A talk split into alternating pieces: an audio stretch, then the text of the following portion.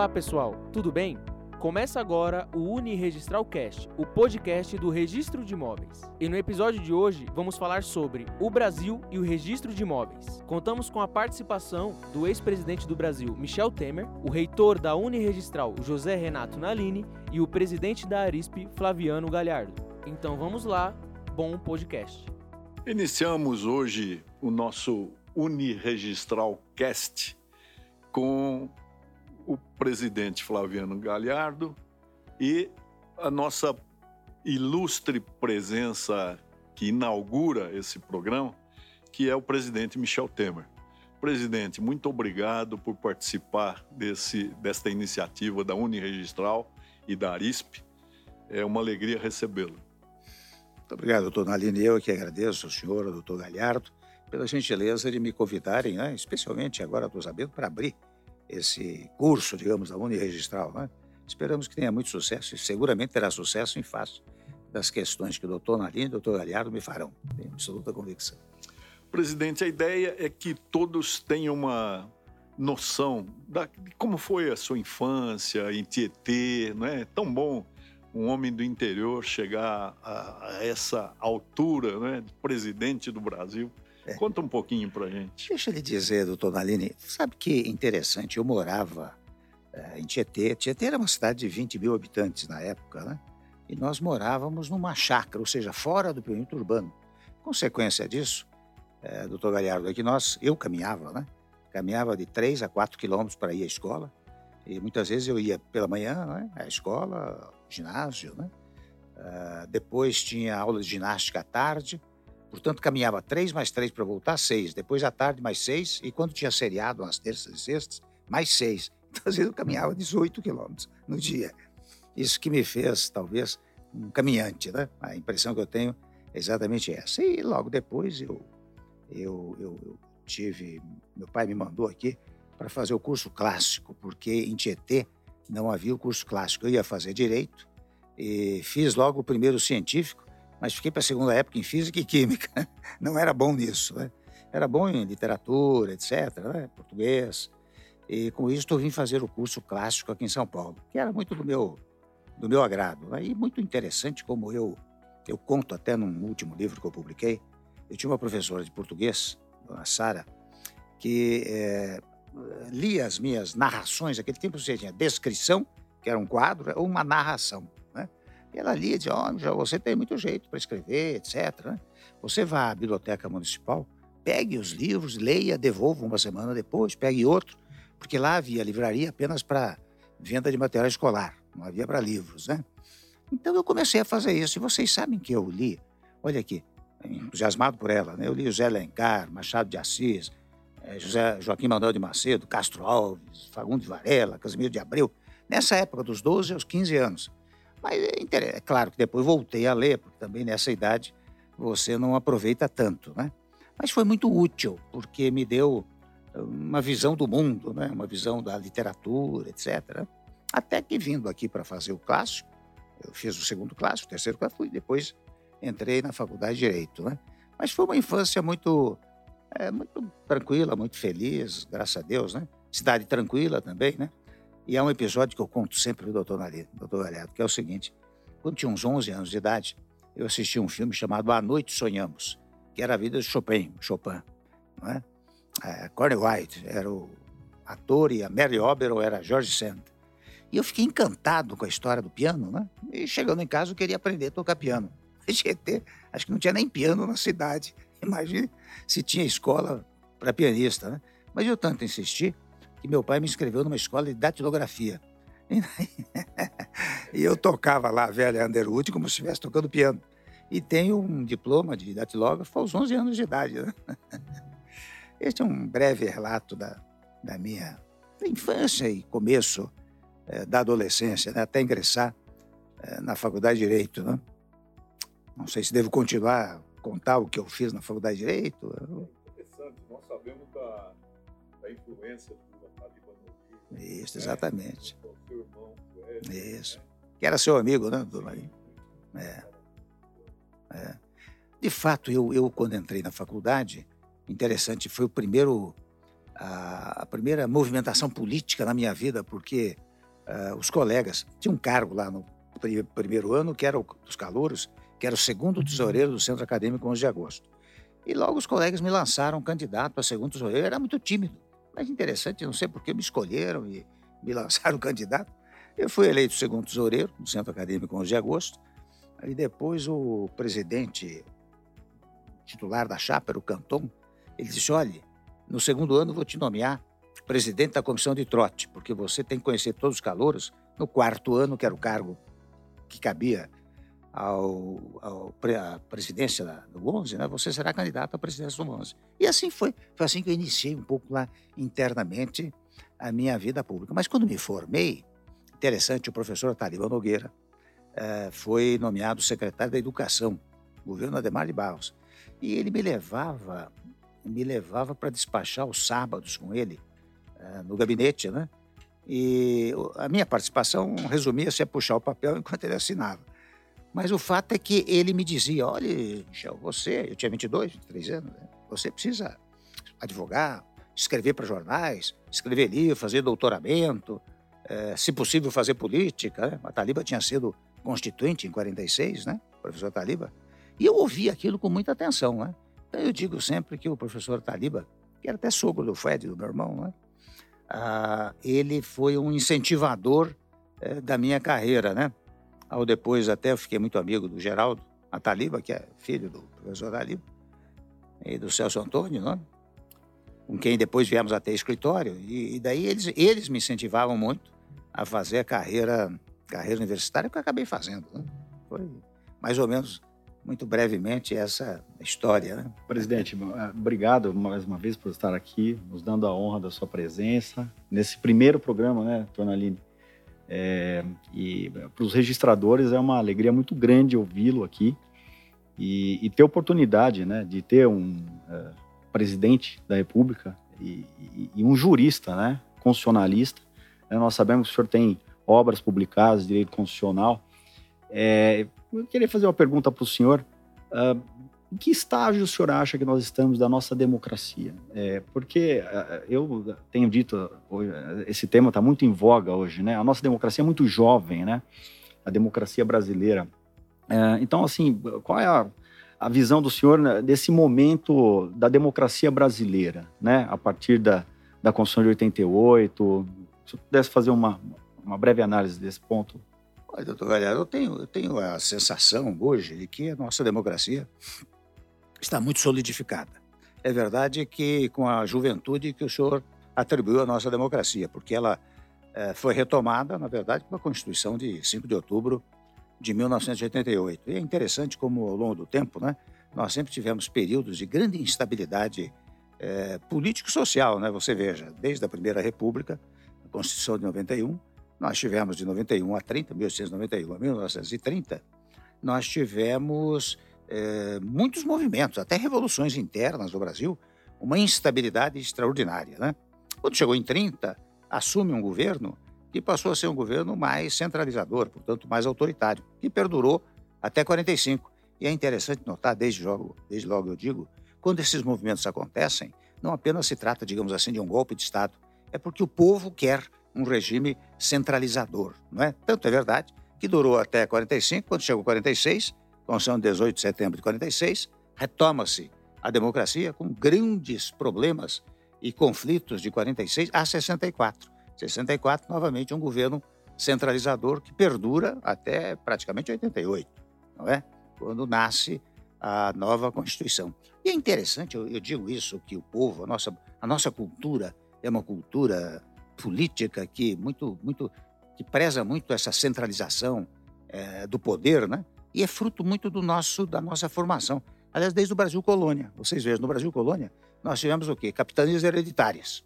Eram grandes porções territoriais conduzidas por um capitão, não é?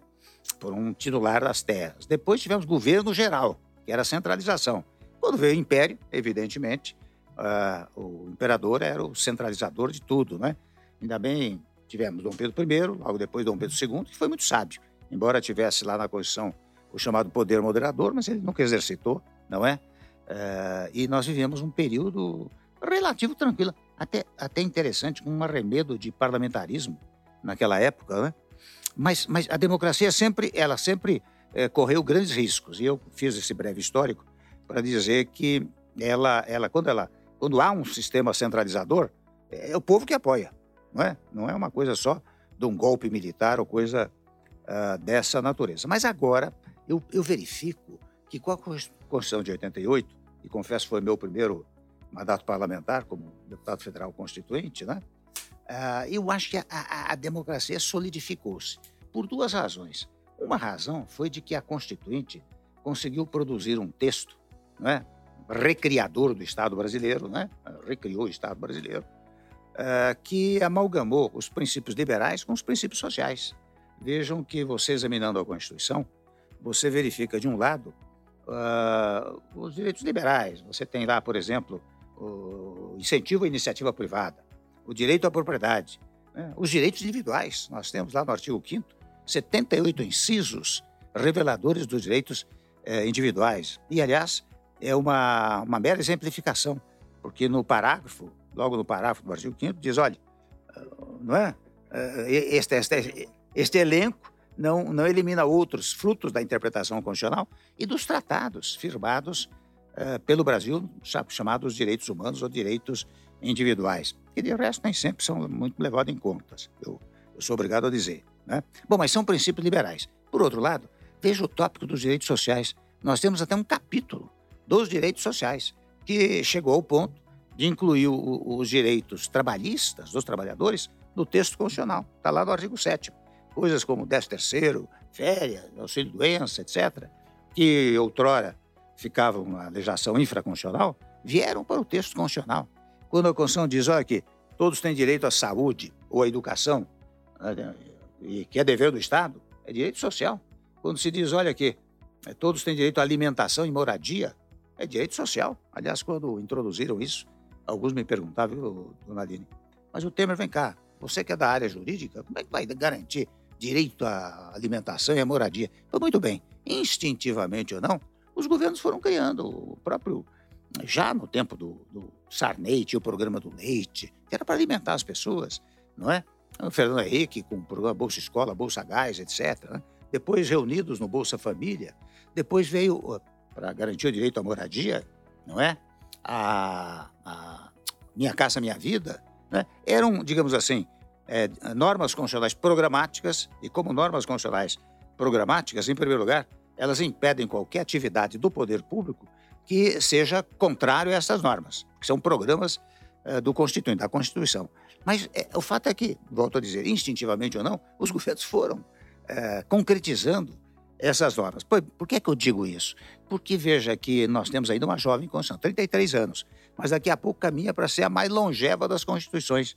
Porque aqui no Brasil, nós temos a mania de tempos em tempos, ah, veja, um breve histórico que eu fiz, a cada 25, 30 anos, nós precisamos de um novo Estado, de uma nova Constituição.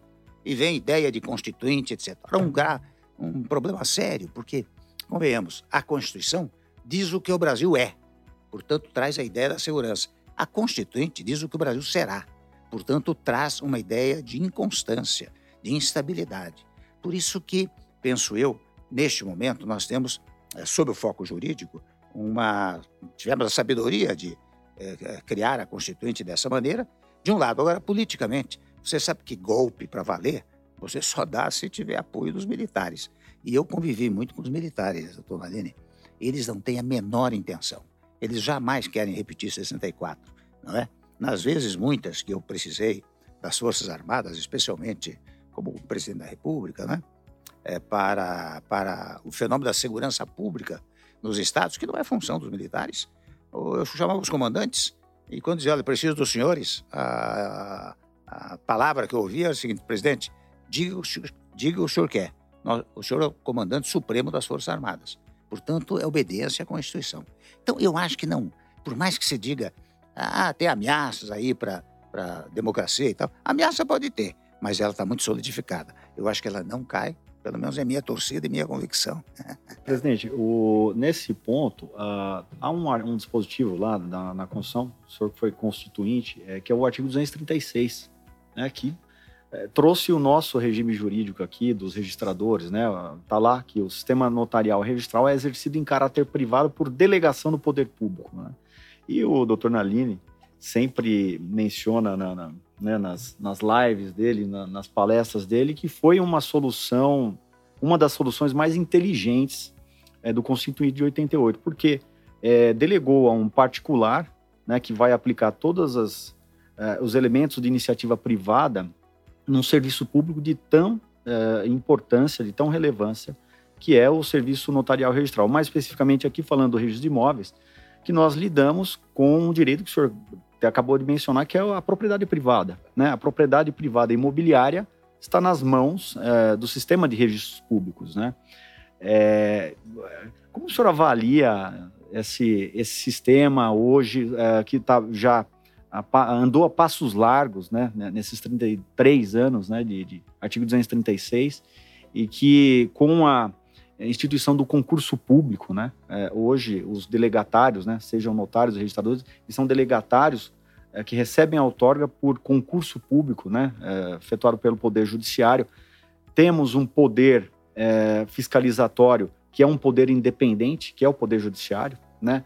É, então, assim, é, que exerce uma função, digamos, atípica, né? Uma função administrativa, né? De fiscalização dos serviços notariais registrais. Como é que o senhor enxerga a atividade notarial e registral como um todo? Bom, muito positivamente. Né? Em primeiro lugar, eu vou dizer óbvio, né? a atividade notarial do registro de imóveis visa dar publicidade às negociações que se fizeram, portanto, como dá publicidade, dá segurança jurídica a quem compra e quem vende. Primeiro ponto.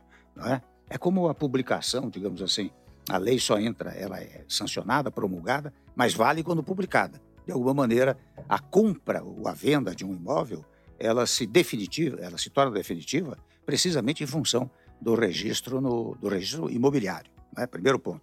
Segundo ponto, eu acho que fez muito bem o constituinte delegar esta função à atividade privada. Aliás, é interessante só fazer um breve relato.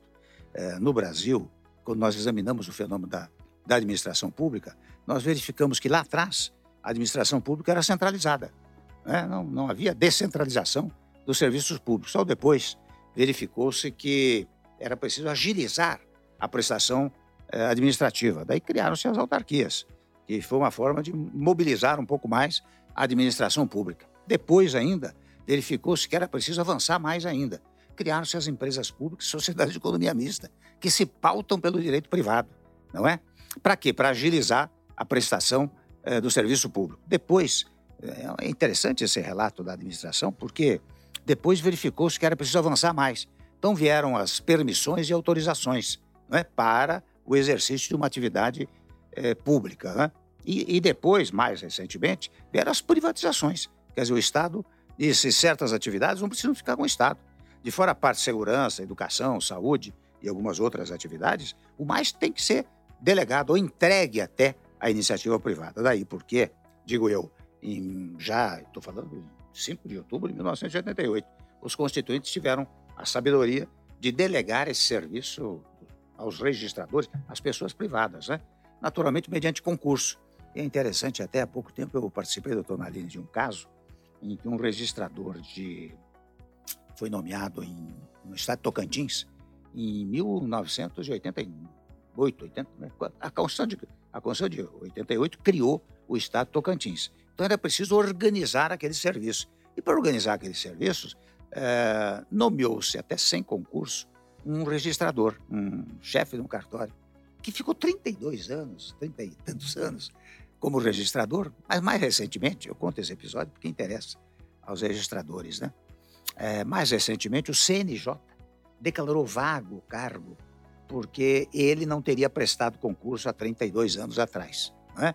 Isto gerou uma demanda uma demanda judicial. E gerando uma demanda judicial, ele impetrou no particular há tempos atrás, um ano e meio atrás mais ou menos, uma, um mandado de segurança.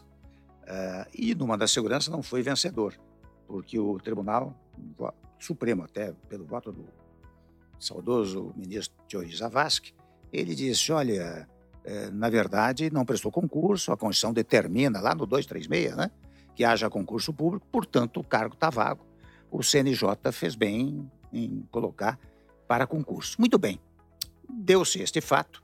Mais para frente, ele entrou com uma, com uma medida. Estou contando essa história aqui porque acho que vale a pena, não é?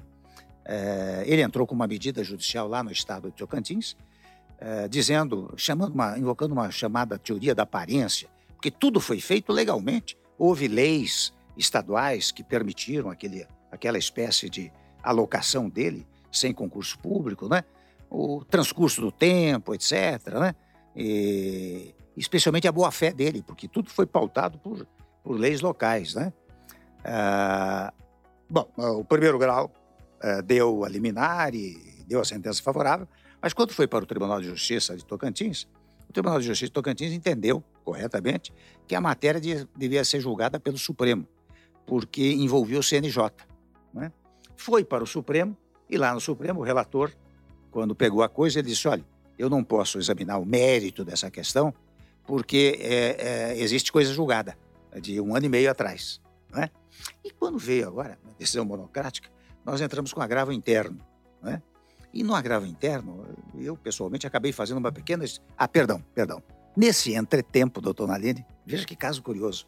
Em setembro de 2021, setembro de 2021, veio uma emenda constitucional, a emenda constitucional 110, que disse: olha aqui, todos os atos administrativos praticados no estado de Tocantins, ainda que eivados de eventual vício jurídico, ficam convalidados desde que demonstrada boa-fé. Pois é, mas daí eu disse o seguinte: no agravo interno, nós dissemos olha aqui, essa, esse, esse mandado, é, essa decisão do mandado lá atrás tem duas vertentes. Uma delas, sem dúvida, dizer que o cargo está vago. Né? Mas a outra era a titularidade do mandato. A pergunta é a seguinte: o cidadão continuou na titularidade do mandato não? Continua. E quando veio a emenda constitucional, o colheu como titular ainda do, do cartório, porque ele não, não foi afastado pela sentença judicial, não foi afastado por nenhum processo administrativo, de modo que, digamos assim, a, a emenda constitucional fotografou aquele instante em que ele estava no cargo. Daí porque é, seria possível ainda debater esse assunto. Mas tudo isso para revelar a importância da titularização pelos, pela iniciativa privada. Imagina o Estado de Tocantins, se não houvesse aquelas medidas lá atrás, eu não sei como é que seria fazer. Como é que seria tornar públicas as compras e vendas que se realizassem. Né? Presidente, os seus elementos de direito constitucional eh, devem ter sido publicados já meio milhão de exemplares, né? E foi o livro mais citado no Supremo Tribunal Federal até 2012. É, deve continuar a ser, né? É, esse livro, o senhor pretende atualizar ou, é. ou, vai manter como um clássico, né, que orientou tantas é. gerações? O senhor sabe que é interessante, uma ocasião eu quis ampliar o livro, né? E fui ao Palheiros, que era o meu editor, e ele disse: "O Temer, não, não, não vamos fazer isso não o seu livro sai bem do jeito que está, porque já tinha 25 edições, mais 15 tiragens, etc. Né? Do jeito que está. Eu já tive experiência aqui do livro ampliado e de repente cai a venda. E este meu livro, doutor Aline, tem, tem uma particularidade. Eu não escrevi esse livro, eu ditei. Foi interessante, eu contratei uma taquígrafa, ela ia de manhã ao escritório. Pois olha aqui, hoje nós vamos tratar do tema poder constituinte ou poder legislativo, suas funções. E eu ditava, ela anotava, né? Uh, no dia seguinte, ela me trazia, degra degravado e, já no escrito, né? Eu corrigia, uh, colocava notas de rodapé, pronto, está pronto o ponto. E assim foi o livro todo. e, por isso, talvez que ele tenha um, um, certo didatismo, né? Que agrada muito a quem lê, né? Mas foi, foi uma coisa importante para mim, foi muito importante. Muitas e muitas vezes eu vejo que embora tendo participado ativamente da vida pública, as pessoas muitas vezes me, me cumprimentam mais pelo, digamos, pela minha vida universitária do que pela vida pública. Né? Presidente, o... podemos falar de um tema que é, o senhor, digamos assim, é craque, é, que é o tema da regularização fundiária. E eu digo isso porque quando é, o senhor estava na presidência, o senhor editou a medida provisória, que é a medida provisória 759, de 16, que depois se transformou na Lei 13465 de 17, que para nós eh, foi, para nós e para o Brasil, né? Foi o novo marco da regularização fundiária urbana e rural, né? é, e que, digamos assim, facilitou a abertura de matrículas de áreas públicas, simplificou todo o processo de regularização fundiária é, e regularização de grandes núcleos urbanos, né? criou o Operador Nacional do Registro Eletrônico, ou seja, é, permitiu com que esse processo de regularização fundiária fosse é, em formato eletrônico, né? Ah, e com isso, hoje, até falávamos agora há pouco, é, só no estado de São Paulo, no ano passado, atingimos a marca de 310 mil títulos é, de regular... títulos, né? Quer dizer, 310 mil famílias beneficiadas com o título de propriedade. E hoje a gente percebe que a, a regularização fundiária virou um programa habitacional, porque é, em algumas situações faz até muito mais sentido, em vez de gastar fortunas criando núcleos habitacionais longe do centro, longe das cidades, e pegar aquelas pessoas que estão né, assentadas em determinada localidade e mudar ele para outro lugar, é, um custo muito mais interessante regularizar onde ele está e entregar o seu título, onde ele vai ter um endereço, ele vai ter aquela propriedade formalizada para transmitir para os seus filhos, para poder oferecer em garantia para um financiamento de melhoria do próprio imóvel, né? Então, assim, uh, queria que o senhor falasse um pouquinho sobre a regularização fundiária, qual a visão do senhor e o que o senhor acha que a gente pode fazer para avançar mais nesse tema no Brasil.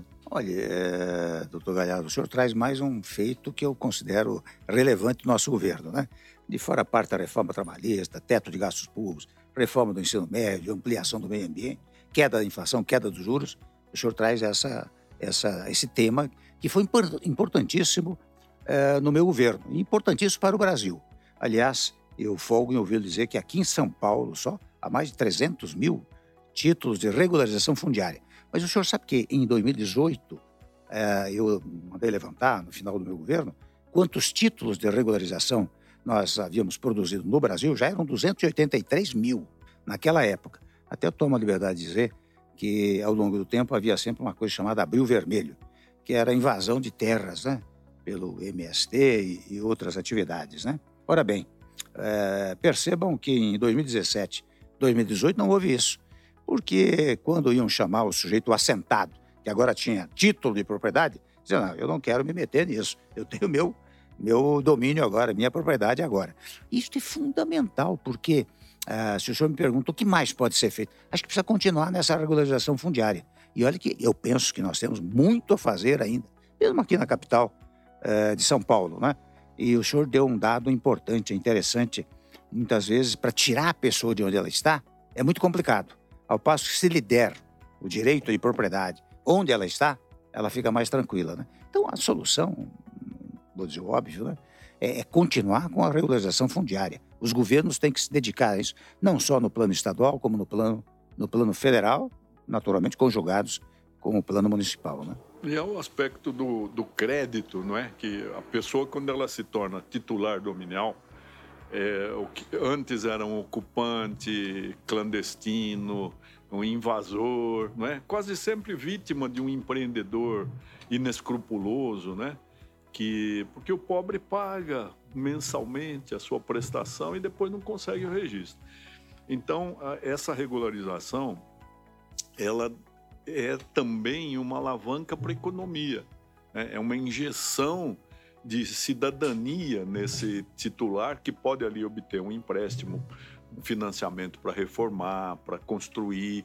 Né? Então, é, eu acho que é muito importante para o país, não é, presidente? Importantíssimo, não é? Por esse aspecto que o senhor está mencionando e porque também dá um endereço para as pessoas, dá um endereço, coisa que antes desta regularização o sujeito não tinha, não tinha endereço, né?